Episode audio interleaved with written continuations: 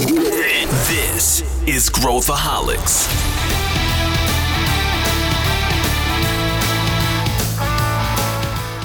Olá, aqui é Pedro Van Gertner, sou o show da ACE e esse é Growthaholics, o podcast para quem adora inovação e empreendedorismo.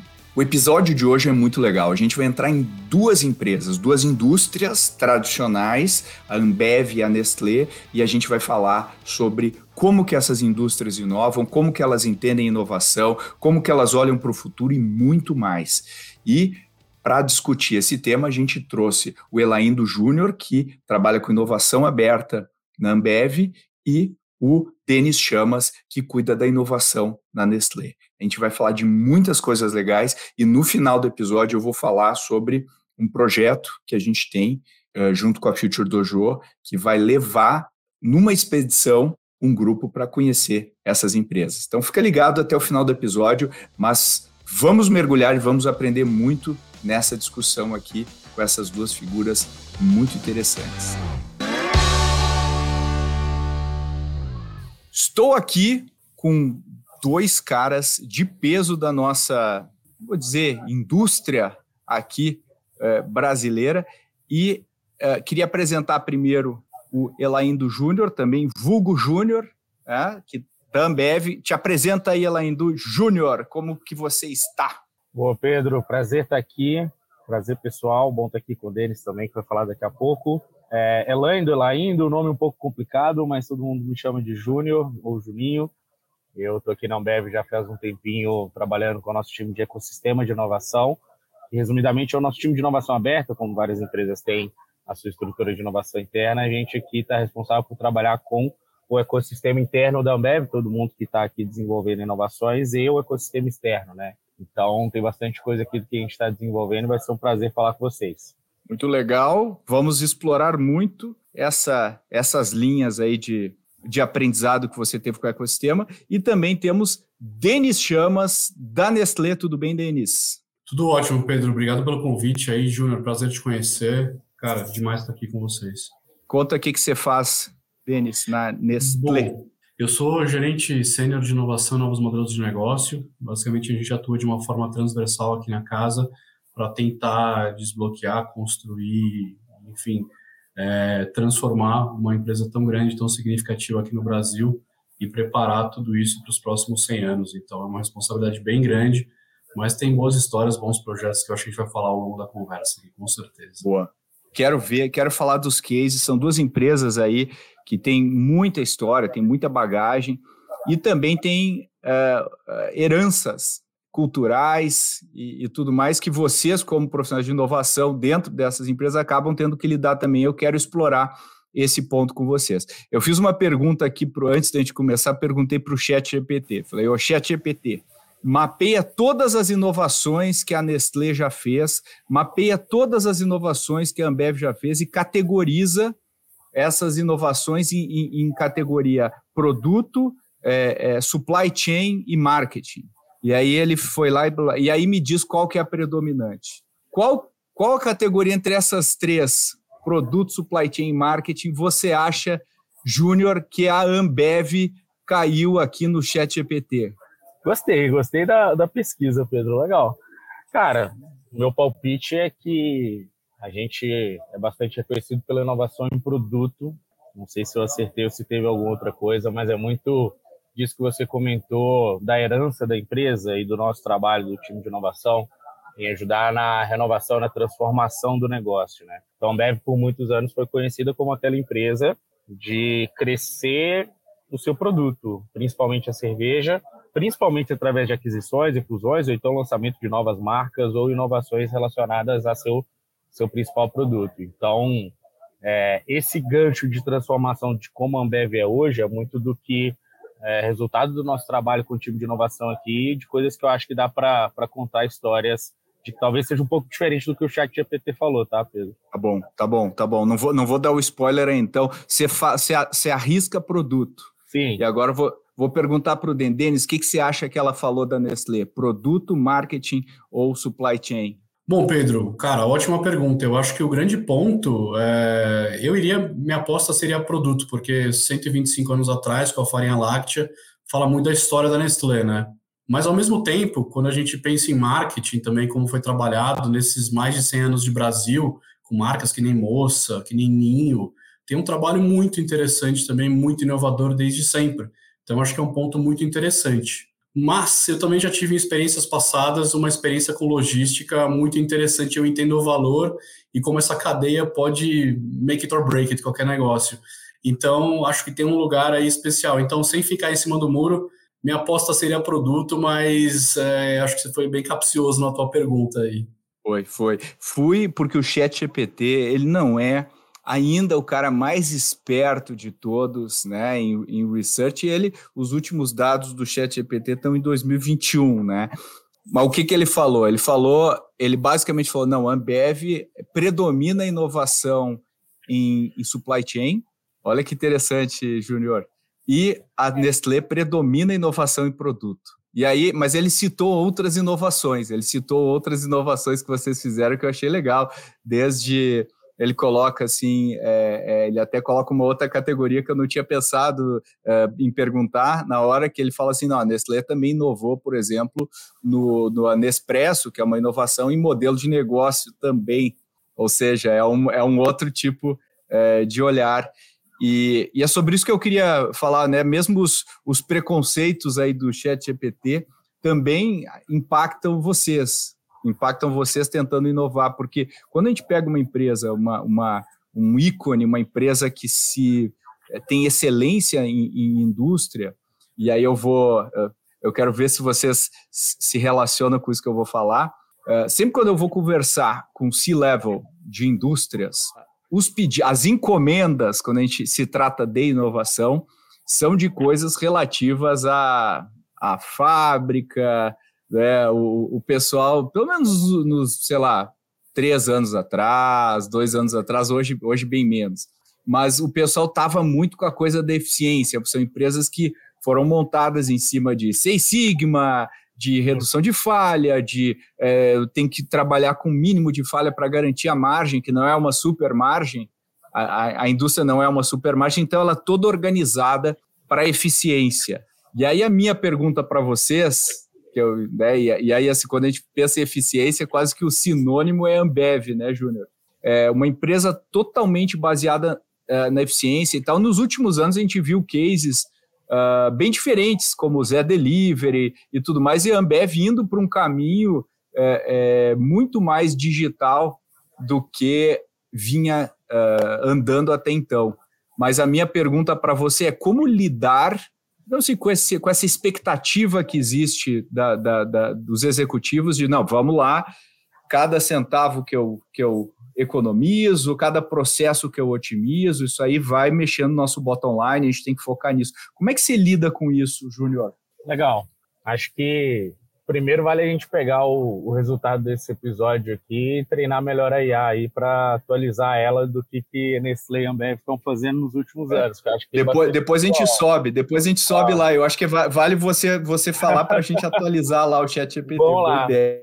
Por quê? Porque eu acho que nessa linha que você falou da expectativa, né, Ambev com o modelo de eficiência, é, tudo isso acho que passa por um processo de transformação que a gente viveu aqui nos últimos anos, de que a Ambev deixou de ser aquela empresa, como a gente sempre fala, de pipeline, de pegar o seu produto, a sua matéria-prima, na verdade, né?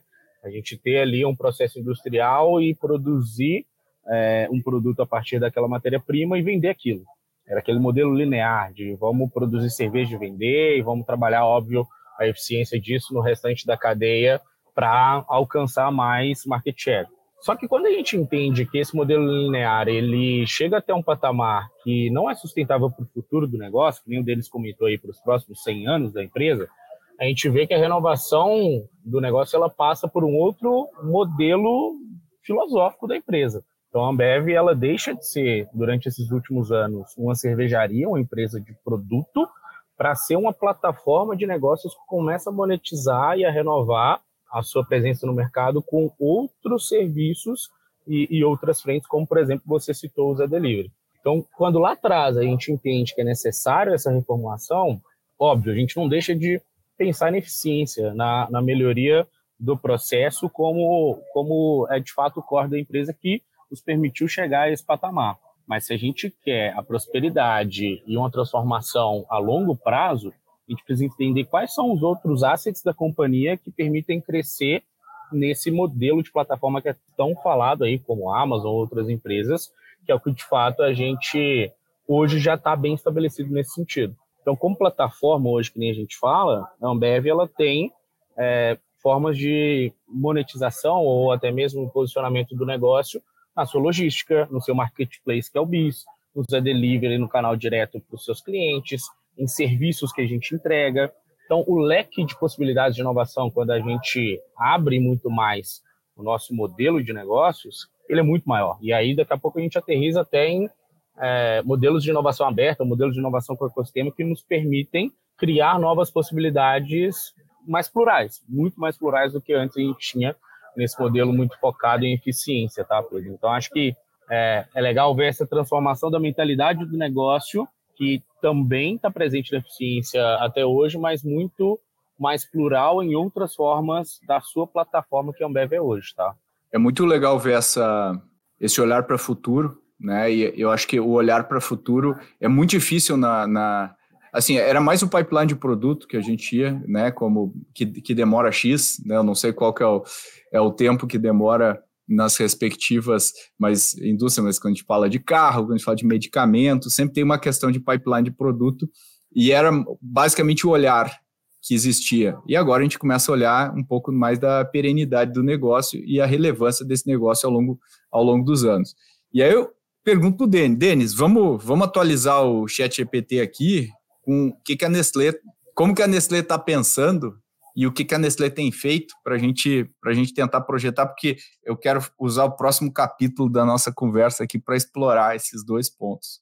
Não, super. Eu gostei muito da resposta do, do Júnior, assim, e eu me, me conecto muito com ela, assim. Esses espaços de plataforma, a gente geralmente trata aqui como arenas de crescimento, né? Novas arenas de crescimento, growth arenas em inglês, que é o mais fancy, assim, né? E eu acho que isso envolve muito ir além do, do que a gente está fazendo, do produto, e olhar muito em volta, ter mais perspectiva, né?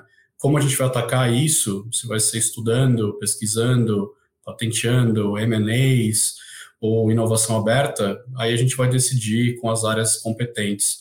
Mas eu acho que tem um, um ponto que eu acho muito relevante de trazer, é a questão da cultura da empresa.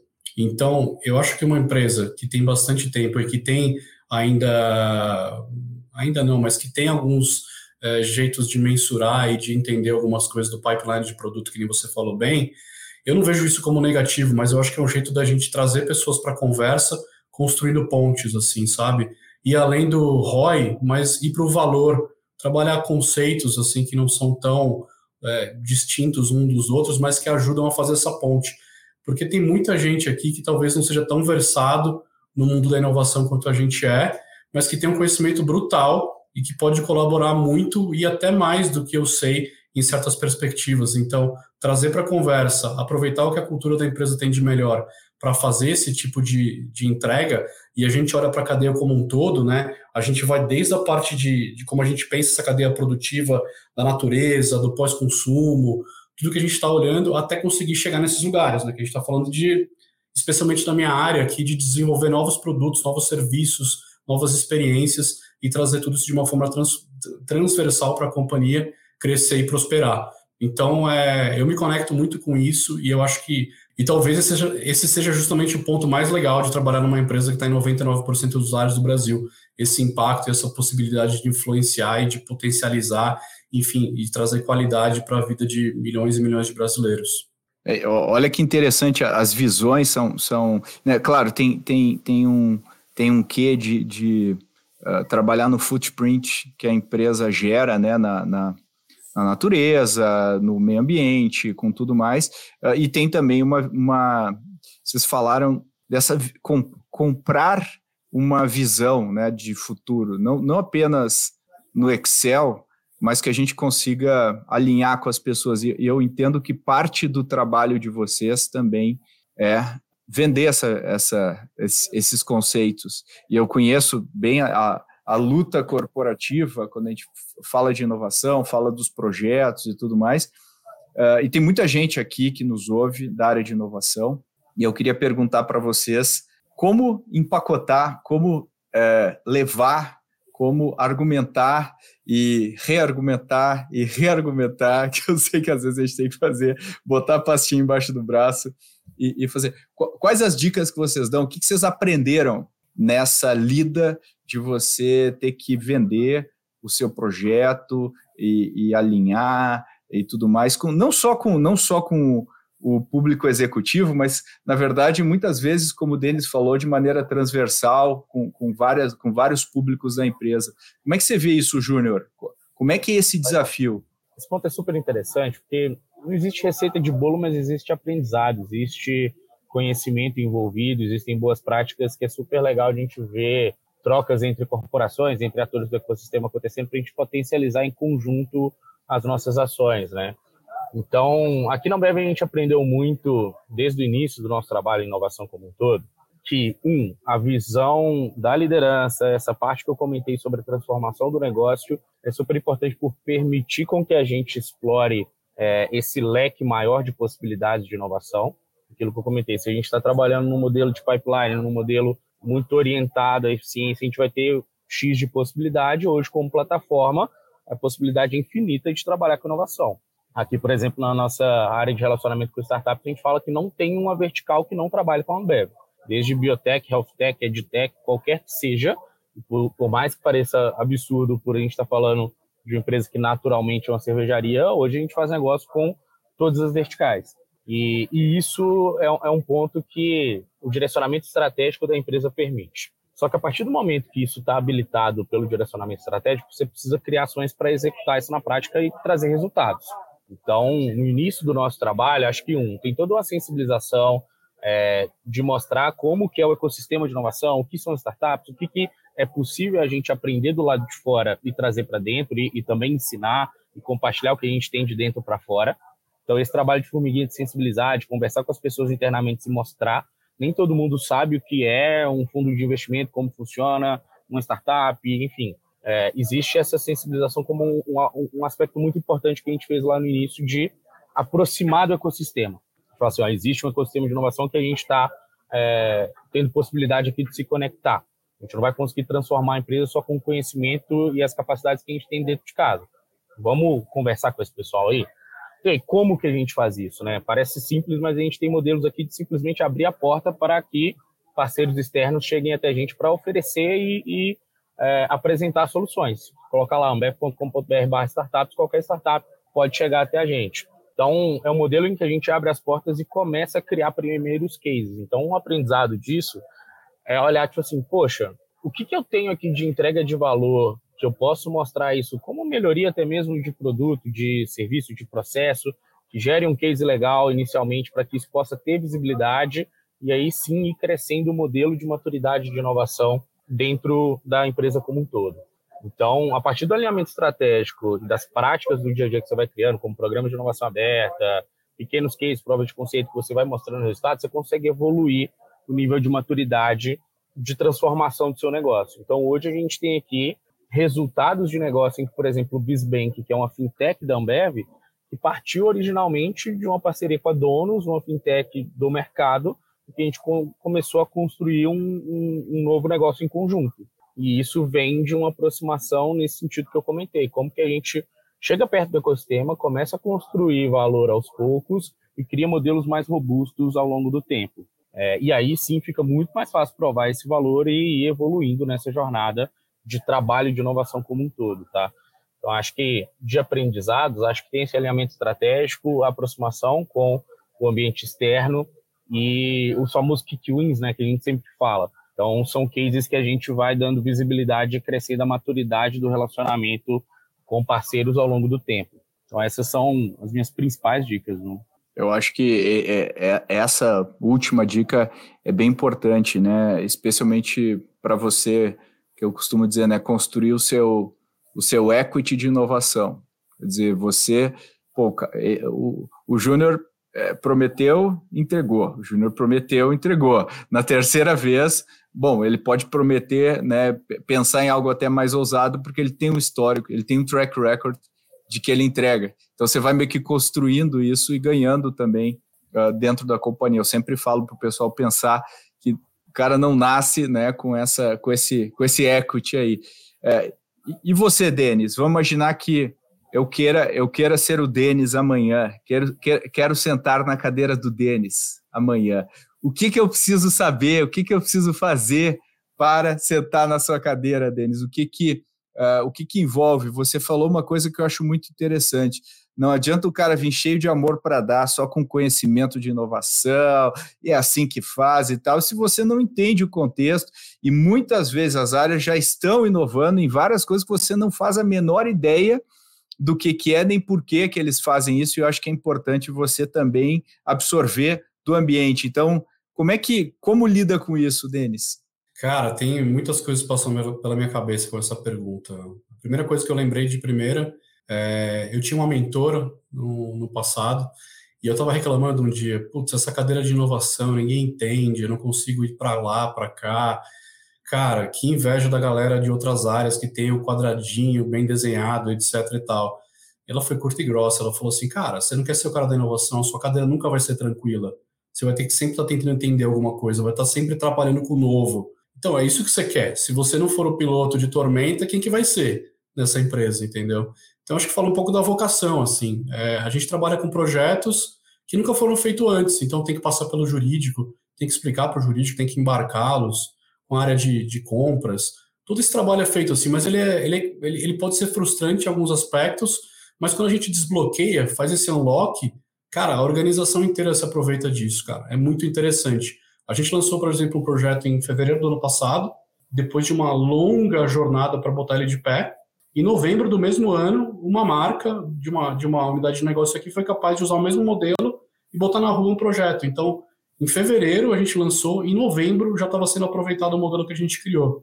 Então, cara, eu acho que esse tipo de coisa é um case de inovação tão interessante, assim, sabe, que me deixa tão orgulhoso, mesmo, mesmo não, não, tem, tem não tendo sido eu que fiz ou o meu time, mas de alguém aproveitar isso, cara, eu fico muito envaidecido, cara. Muito legal ver essa velocidade. É, mas, ao mesmo tempo, eu acho que tem uma questão de, das, de todas as empresas, de contexto, que eu acho fundamental. E é muito simples. É entender o quanto a empresa tem de apetite. É tão simples quanto isso. Putz, a empresa é líder, domina, não tem dor de cabeça. Putz, dificilmente ela vai querer se arriscar, querer fazer uma coisa inovadora, querer buscar alguma outra coisa. Ou ela está confortável no segundo lugar, tá tudo bem com o market share dela, a capacidade dela. Então, nesse tipo de empresa, talvez você tenha que fazer um trabalho diferente, de tentar otimizar o que já existe, talvez não seja tão arrojado. Mas se a empresa tem muito apetite, você tem uma liderança que apoia, que suporta, que não sabe e quer aprender, cara, é um, é um cenário bem diferente. Assim. E eu sinto muito apoio aqui da companhia para a gente testar as coisas novas e organizar tudo do melhor jeito possível, compartilhando o que a gente aprendeu, botando os pilotos na rua, enfim, aprendendo e gerando valor para a companhia como um todo em diversas frentes, não só de Open Innovation, mas com novas capabilities, olhares de futuro, arenas de crescimento, enfim, tudo isso. É, e por fim, eu acho que tem um tema grande de repertório também. Acho que o, o Júnior falou, por exemplo, de sensibilização, nessa jornada ligada com cultura, etc e tal, mas, de novo, se você não conseguir organizar e estruturar isso bem para, que nem você falou, entregar a primeira vez, a segunda e a terceira, que pode ser bem difícil quando você está arrancando com um time ou com uma nova iniciativa, acaba ficando difícil, mas se você estruturar e tiver repertório para isso, putz, você pode ir muito mais longe. E esse ponto de cultura, voltando, de sensibilização, tem, por exemplo, taxonomias que a gente usa para medir o, o quanto certas mensagens estão sendo, estão sendo capturadas nos públicos que a gente quer que elas atinjam. Então, se eu vou fazer um webinar, eu vou chamar a empresa inteira, putz, eu vou sensibilizar, talvez algumas pessoas saibam do que se trata mas daí uma pessoa aprender e começar a criar com aquilo que eu mostrei, demonstrei, talvez seja um pedir demais. Mas se eu fizer uma mentoria, um acompanhamento com esse cara, talvez no espaço curto de tempo ele consiga entregar também. Então, usar as ferramentas que existem aí e que talvez não sejam tão é, normais ou corriqueiras no mundo de negócio, de inovação, enfim, até de planejamento, é, furar um pouco essa bolha e sempre se conectar, eu acho que é um caminho incrível para alguém que quer, ter, que quer estar numa cadeira que nem a minha e, enfim, fazer até coisas mais interessantes e melhores do que eu, assim. Eu acho que repertório é a chave, assim, e saber se conectar genuinamente com as pessoas, porque as pessoas conhecem muito do negócio, podem te dar muitos insights e podem fazer a tua ideia, uma coisa que você conheça, ser amplificada mil vezes e virar aquela ideia que vai sacudir o mercado, que vai mudar o patamar de uma empresa ou de uma unidade de negócio, por exemplo. Eu, eu acho que você falou é, essa, essa chave do repertório, eu acho que é fundamental, Denise, e, e eu te diria que ela, pelo menos no meu entendimento, não sei se vocês concordam, ela é muito guiada pela tua própria curiosidade. Ou seja, você tem que se alimentar disso. Você tem que, pô, como é que esse negócio é produzido? Deixa eu ver isso aí. Como é que é isso? Como é que leva o negócio até? Como é que o cara compra? Como é que as porque se você não tem essa curiosidade, você não vai desenvolver o repertório ou talvez desenvolva um repertório superficial, quer dizer, ou não, não ter aquela camada de, de, de né, do, do verdadeiro entendimento nosso. Pessoal, estou interrompendo aqui a nossa conversa para falar sobre o ACE Summit. O ACE Summit é um evento que a gente vai organizar agora, vai acontecer em maio, dia 12 de maio, e é um evento que a gente vai reunir mais de mil pessoas para falar sobre os assuntos que a gente mais adora, e você sabe quais são: inovação e empreendedorismo. E a gente vai fazer isso ao vivo. Vamos gravar episódio do Growthaholics ao vivo e vamos trazer de CEOs de empresas até gente com cases fantásticos. E eu tenho certeza que você vai se inspirar muito e conhecer muita gente legal. Então não perca tempo, vai lá e se inscreve, porque a gente acha que a corrida vai ser grande, a gente já tem aí centenas de pessoas confirmadas para participar desse evento e eu quero muito ver você lá e conversar com você. Então, vai lá rapidinho e voltamos agora para nossa programação original. E, e vocês dois falaram da, da inovação aberta, né? Do, do, hoje a gente fala de inovação aberta, que é um termo que já existe há muitos anos, mas o mercado não falava, pelo menos né, fora do mundo acadêmico não falava. E a gente já vê aí há muitos, uh, né, muitos e muitos programas de conexão, uh, de, ap de, apresentação, de startups, de pitch, de não sei o quê. Uh, e hoje a gente já está num estágio em que ambas as partes já estão um pouco mais maduras. As empresas já falam, não, peraí, ó, isso eu consigo entregar, isso eu não consigo. A startup fala, pô, quanto tempo leva isso aqui, qual o meu grau de envolvimento, o que que isso vai. Então, assim, as partes estão aprenderam melhor a fazer negócio. Mas eu queria, eu queria ouvir, Júnior, você que está super focado nisso, o que, que você diria né, para, por exemplo, tanto para empresas que, que. Porque você deu um exemplo agora há pouco de um, não, acho que foi uma joint venture com uma, com uma startup que vocês fizeram, que é, um, que é uma fintech. Mas que, que, que conselhos você daria para empresas que gostariam de seguir, talvez de maneira mais profunda nesse caminho, e também é, para startups? Né? O que, que você já aprendeu com a startup? Você fala com os founders, você entende em termos de estágio, de momento, o que, que você aprendeu? Depois eu quero ouvir o Denis, que eu tenho certeza que ele também já, já rodou uma cota boa aí de projetos nessa linha. Legal, acho que primeiro de tudo é, é entender se esse é o caminho mesmo, né, da inovação aberta. Então, acho que o Denis e você e Pedro comentaram sobre o repertório, né? A gente precisa conhecer muito bem do nosso negócio para entender se os nossos desafios, se a estratégia da empresa, ela vai ser possível ser transformada com que tipo de projeto de inovação, com que tipo de estratégia de inovação, né? Então, o Denis comentou muito bem aí sobre outras iniciativas internas que também fazem parte disso.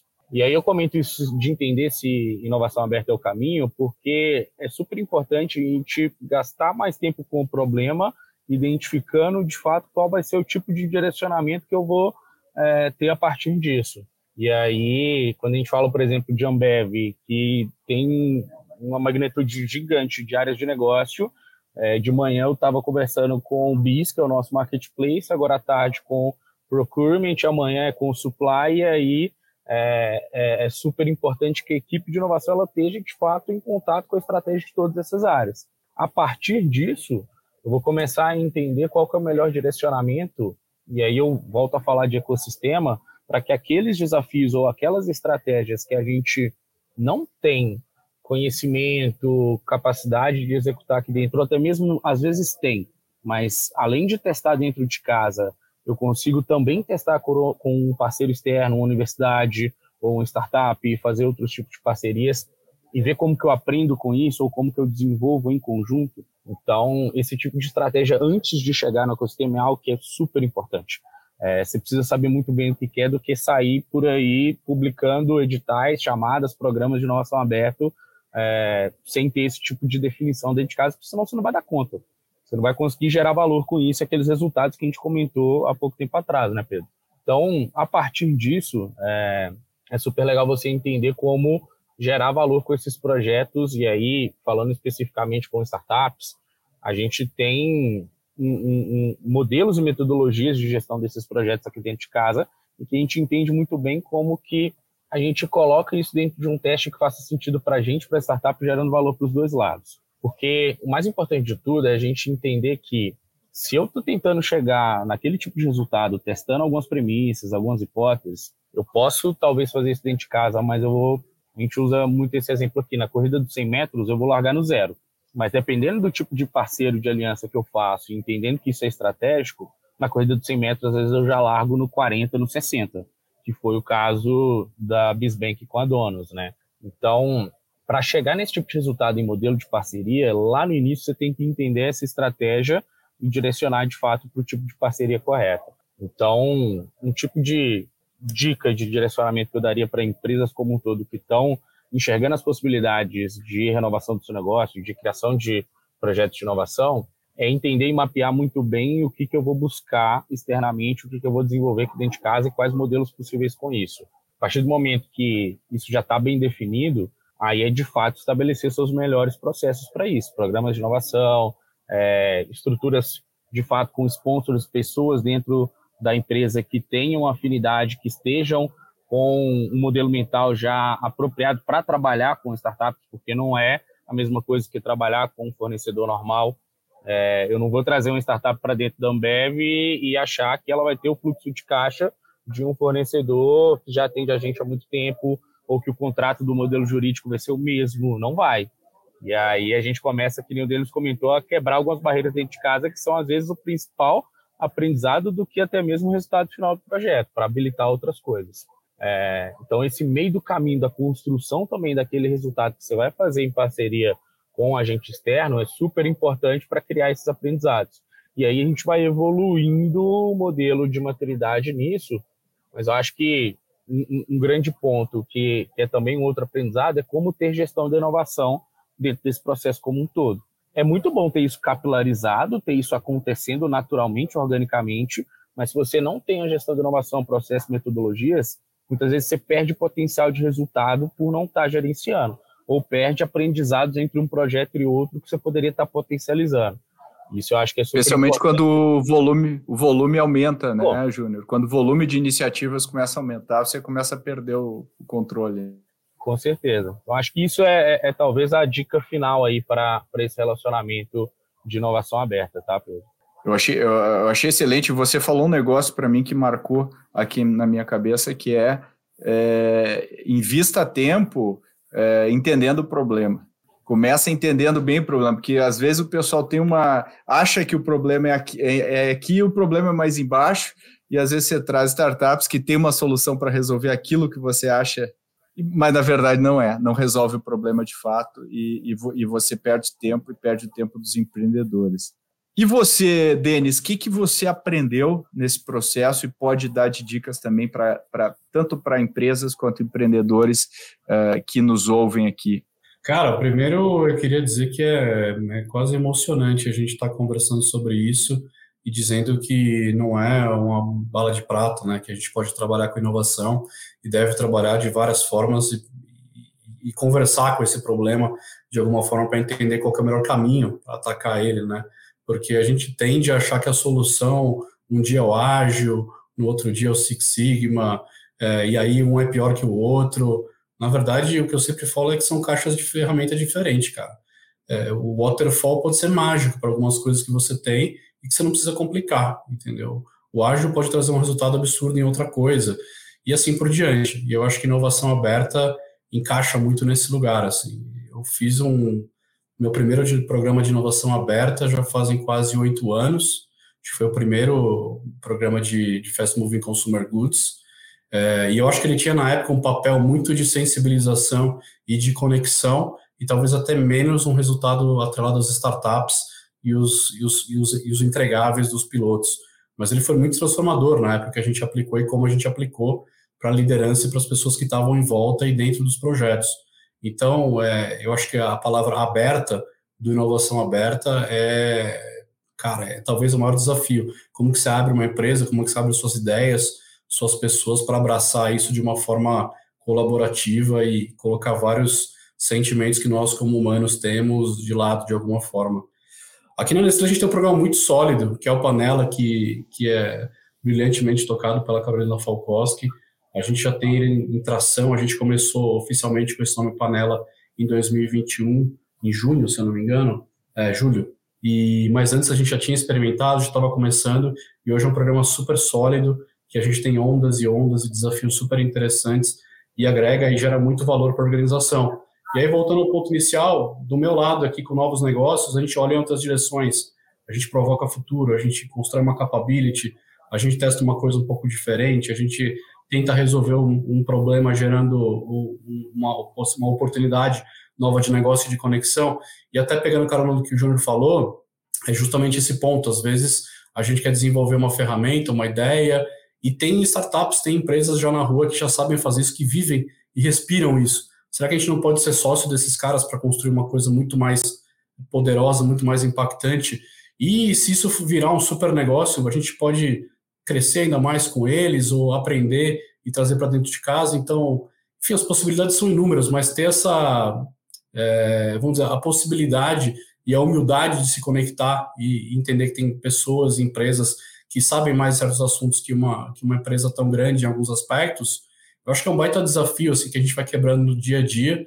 Eu sinto as pessoas muito abertas para isso aqui dentro, então a minha ansiedade de conseguir fazer tudo que a gente quer, que eu tenho o privilégio de ter projetos incríveis com o meu time e botar tudo isso na rua, nos timings e, e ter mais braço para fazer ainda mais coisas. Assim. Então, sou bem feliz hoje no, no que eu faço.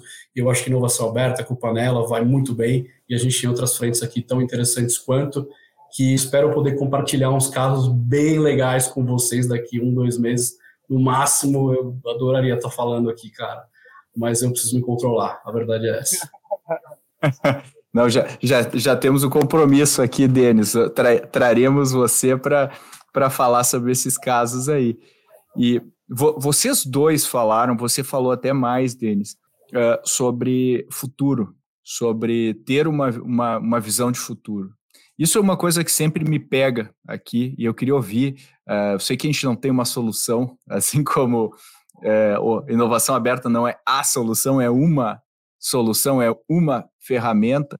Uh, como que, que ferramentas vocês usam para desenhar visões de futuro? Como que vocês projetam o futuro, entendem o futuro, discutem o futuro dentro das empresas de vocês. Tem gente que contrata consultorias de insights, tem gente que observa comportamento do consumidor, tem gente que observa o mercado de startups, tem gente que todas as anteriores, mas como você processa tudo isso e transforma em um conhecimento que seja digerível é, por todos e, e, e, facilmente assimilado, né? O que, que, que você diria, Júnior? Como é que você consome? enquanto eu falava, você ficava olhando para cima, assim, pensando.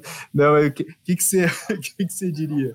Cara, esse tipo de conversa é super legal, que vai abrindo a nossa cabeça aqui para pensar em um monte de coisa do que a gente tem feito e compartilhar e, e, e refletir bastante do que o Denis está falando e que conecta aqui. Então, enfim, é, é, super bacana isso. Eu acho que o que você comentou de todas as anteriores faz até um pouco sentido, porque tem, de fato, um pouco de tudo. Tem as consultorias que ajudam a gente tal, mas acho que principalmente aqui na Ambev, a gente tem uma cultura muito forte de olhar para o nosso cliente, para o nosso consumidor com muita atenção. Então, tem um processo de entender, principalmente, vamos falar de consumidor, do que a gente já observou que de fato é grande resultado de inovação da companhia hoje, de que de um tempo para cá existia uma tendência enorme de pessoas que queriam consumir álcool, mas não queriam consumir cerveja. é, uma nova geração que vem aí com um novo desejo de que nas baladas não está ali querendo esse tipo de produto. Então aquilo já estava sendo mapeado há muito tempo para hoje a gente ter inovações como Skull Beats, Mics e outros tipos de produto que atendam necessidades desse consumidor. Então hoje a gente está olhando qual vai ser a próxima necessidade da nova geração. O que, de fato, em termos de produto, a gente vai ter que atender, e não só de produto, mas de experiência, em shows, festivais, de tecnologia, no modo que essas pessoas se relacionam com marcas hoje no metaverso, é, comprando produtos digitais como NFTs, enfim, isso já está acontecendo, é o que a gente já está aplicando no futuro hoje, pensando no próximo, é, na próxima tendência do nosso consumidor. Então, esse lado do consumidor é muito forte em termos de estudo para a gente entender como que a gente acompanha isso, igual a gente tem conseguido acompanhar ao longo dos anos. E acho que da mesma forma em relação ao nosso cliente. Então, o bar, o restaurante, o ponto de venda da Ambev, ele não é o mesmo de anos atrás. Hoje, a nossa evolução em termos de inovação com o BIS, que é o marketplace da Ambev, ela traz para o PDV hoje uma possibilidade de compra online, não só de Ambev, mas também no marketplace com outros produtos que não são Ambev, mas também de serviços, em que a gente conecta muito startup, por exemplo. Então, tem startup hoje oferecendo serviços dentro do BIS e que a gente consegue criar novas soluções, que é essa esse futuro atual, vamos dizer assim, é, do nosso cliente. Mas qual vai ser o próximo futuro em termos de experiência dos bares, restaurantes e dos PDVs da Ambev? É isso que a gente está estudando agora para saber como que vai ser a experiência. Vamos supor que esse, essa conversa estivesse sendo no bar. Eu, Pedro e, e Denis, o que, que a gente estaria tendo de experiência dentro de um bar tomando uma cerveja? Mas como que seria essa mesma experiência nossa tendo esse tipo de conversa daqui a 10 anos no bar?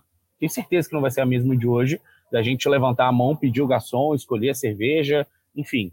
Com certeza vão ser outros tipos de necessidades que o consumidor vai ter dentro desse nosso cliente e é isso que a gente precisa observar. A, a, a, inovação da Ambev ela vai sempre ser guiada como que a gente vai atender melhor o nosso cliente e, e o nosso consumidor. E um exemplo rápido disso, só para a gente fechar, que é o caso do Zé Delivery, que todo mundo comenta. Né? Se for pensar a jornada do consumidor há um tempo atrás, de ir no supermercado, nem ir no supermercado, né? tirar o carro da garagem, pagar o estacionamento do supermercado, pegar a cerveja quente, pagar, comprar gelo, voltar para casa, colocar essa cerveja para gelar, esperar horas, e aí sim ter o churrasco nos seus amigos chegando, isso tudo é encurtado de uma maneira absurda, com o Zé Delivery entregando em menos de 30 minutos a cerveja gelada para ter outro tipo de experiência para o consumidor. Então, isso tudo foi observado e a gente está querendo observar e entender qual vai ser a próxima tendência de consumo para criar as nossas inovações.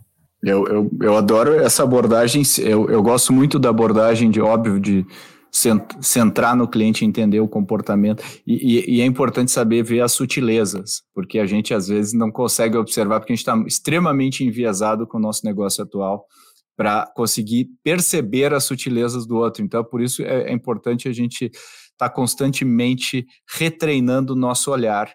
E você, Denis, o que, que você nos ensina aqui ou nos traz sobre isso? A, a Nestlé usa a mesma abordagem ou ela usa abordagens distintas aí para fazer essa esse futurismo, esta essa geração de insights aí? Cara, eu acho que tem muita coisa que, que a gente consegue conectar com o que o Júnior acabou de falar, mas eu queria pegar uma palavra que você trouxe aqui na tua fala agora, que é a sutileza, né? E eu acho que está bem na minha cabeça, porque quarta-feira passada até mandar um abraço para o time de Nestlé Professionals. Eles me levaram para campo para a gente fazer umas visitas, para a gente ver a, a, realidade de um produto, de uma coisa que a gente está estudando e tentando entender. E, cara, sutileza no campo, né? É, não sei se a palavra é essa, mas é uma, é uma brutalidade. Você vê a realidade acaba não sendo muito sutil, é brutal, assim, porque desafia muito os teus. o que você acha que você sabe sobre o produto, que você acha que você tem. E muitas certezas que você tem até de uma forma bem arrogante. Quando você está na rua, você consegue ver isso, né? E esses detalhes fazem toda a diferença para um mercado tão competitivo e que a decisão é tomada numa fração de segundo ali e você pode perder um consumidor por, um, por um motivo bobo e até supérfluo. Mas, ao mesmo tempo, é, olhar para essas sutilezas é, e, e, o tamanho que elas têm no, no processo de tomada de, de, decisão, de construção de mercado, de novos produtos, de market share, de crescimento, é, é o grande segredo, é onde está onde está o encantamento, onde está a diferença, onde está tudo, né? E, e olhar para o futuro de uma forma estruturada, eu sempre falo que é meio que um desenho de um, de um hambúrguer, assim. A gente tem um pão ali que você pode chamar do teu forecast, ali que você conhece bem, o, o, queijo pode ser aquela parte que você faz um bom trabalho de desenvolvimento de produtos, etc e tal. O hambúrguer pode ser conversar com o consumidor, entender ele mais. Você vai construir um belo sanduíche. Mas se você colocar, por exemplo, uma disciplina nova, ali incrementar um hambúrguer extra, um queijo extra, e eu acho que o Foresight é uma ferramenta incrível para isso. Bom, e quando você olha de uma forma estruturada para o futuro, e numa perspectiva temporal um pouco maior, de 10 anos, que parece um pouco longo, mas que você consegue antecipar coisas para fazer agora, você consegue de uma forma, de novo, estruturada, trazer pontos relevantes para alimentar uma estratégia muito mais complexa e muito mais, é, vamos dizer assim, granular, rica, criativa, de combinação de coisas, de entendimento de conexões, que você pode ir para um lugar muito diferente. Então, é muito que eu estava falando sobre a caixa de ferramenta. E não quer dizer que uma coisa é melhor ou pior ou que elas são uma ou outra. Na verdade, você combina essas coisas, né? E você vai ter uma refeição muito mais gostosa e saborosa, com mais informação, com mais perspectiva para tomada de decisão, construção de produto, olhar de futuro, de uma forma bem mais estruturada. Então, você consegue fazer uma, uma mistura aí, usando essas ferramentas de futurismo e de, e de compreensão de cenários de negócio. O trabalho, por exemplo, de um cara que nem o Keith Von Heijden, da Shell, ou um Gene Dator com as quatro imagens do futuro, tudo isso te ajuda a fazer de uma forma muito organizada a baixada dessas, dessas visões para qualquer grupo executivo, para qualquer liderança, e aí você começa a tangibilizar coisas que podem parecer do, do filme dos Jetsons, né? Mas na prática você fala assim, cara, a oportunidade está aqui, as conexões estão aqui. E tem coisas muito legais rolando, assim, recentes aqui na Nestlé, que levaram bastante tempo de desenvolvimento, eu acho que vale falar, por exemplo, o, o nome, deixa eu ver aqui, o Nescafé Dolce Gusto Nel, por exemplo, quis falar o nome certinho para não errar, que é uma baita inovação, que é uma, uma cafeteira que consegue ter cápsula compostável, que foi totalmente redesenhada, que consegue ter, através do design, através de pesquisa, um, um impacto muito interessante na nossa cadeia para o nosso consumidor. E o mais incrível é ela estar tá sendo lançada no Brasil. O Brasil é o grande primeiro mercado a experimentar isso.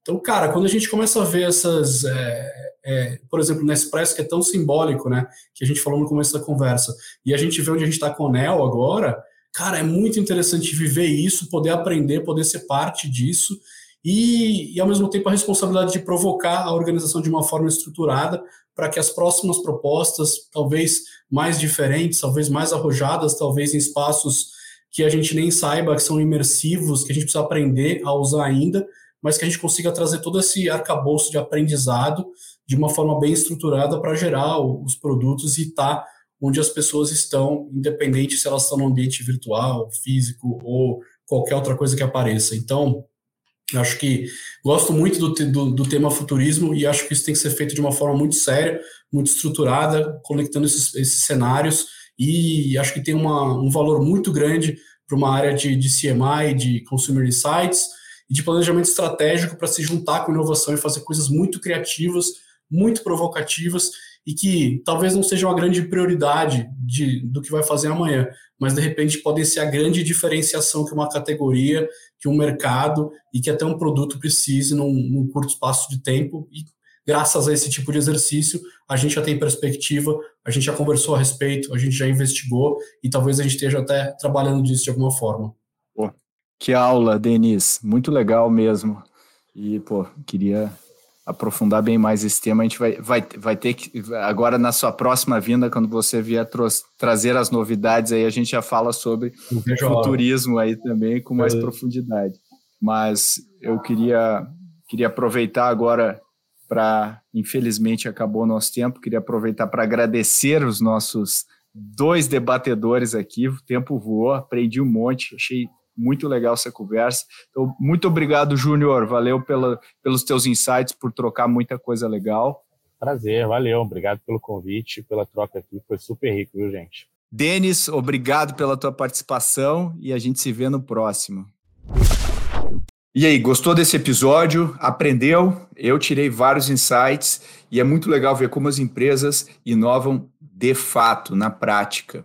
Pensando nisso, a gente criou, junto com a Future Dojo, uma imersão de dois dias, onde dois dias inteiros, onde a gente vai em grupo visitar essas empresas e mais outras empresas uh, para perguntar, para ouvir, para conhecer os cases, algum, algumas informações que a gente nem pode é, divulgar nesse episódio aqui, mas para você falar tete a tete com esses especialistas e vários outros, além do time da ACE, para a gente amarrar tudo e sair de lá com muito aprendizado. É a primeira expedição que a gente está fazendo de inovação aqui na América Latina, nos principais polos de inovação, e eu acho muito interessante para quem quer se aprofundar. Se você ouviu até o final, você pode uh, clicar no link da descrição desse episódio uh, e dizer que quem te indicou para esse evento foi o podcast Growthaholics e você vai ganhar 15% de desconto na sua inscrição. Eu espero ver você lá, porque eu também vou, não vou perder essa. Estarei participando aí desse projeto. Então, até o próximo episódio e, como sempre, se você tem sugestões, manda para podcast@goace.vc ou comenta nas mídias sociais, compartilha. A gente gosta muito de ver as suas mensagens. Valeu e até a próxima.